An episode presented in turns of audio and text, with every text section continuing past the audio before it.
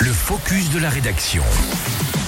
On se le disait tout à l'heure, euh, vous vous posez peut-être la question, est-ce que la collecte de bouchons plastiques est encore d'actualité? Eh bien la réponse c'est oui, et même très répandue d'ailleurs dans notre département. On fait le point dans ce focus avec toi Émilie. Et depuis plus de 10 ans maintenant, les bouchons 74 collectent les bouchons pour pouvoir venir en aide aux personnes en situation de handicap.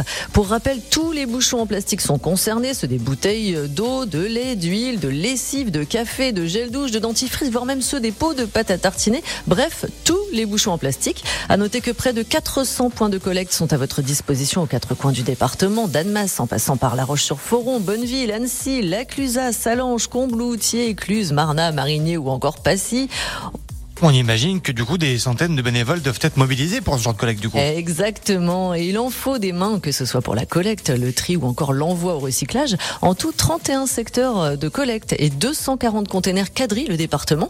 Carrefour Market Group Provincia est d'ailleurs l'un des principaux partenaires qui livre deux fois par semaine des containers de bouchons issus de 35 grandes surfaces de la région. Et alors où sont triés ces bouchons justement? Eh bien, le traitement de la matière s'effectue à Duin dans le bassin annécien. Un local de 105 mètres carrés est mis à disposition gracieusement par la municipalité. À savoir également que l'association dispose de trois filiales à Rumilly, Groisy et Saint-Ferréol. Le tri est assuré par des bénévoles tous les mardis, mercredis et jeudi après-midi. D'ailleurs, toute main d'œuvre est bonne à prendre. Si vous souhaitez rejoindre les équipes de bénévoles, vous êtes évidemment les bienvenus.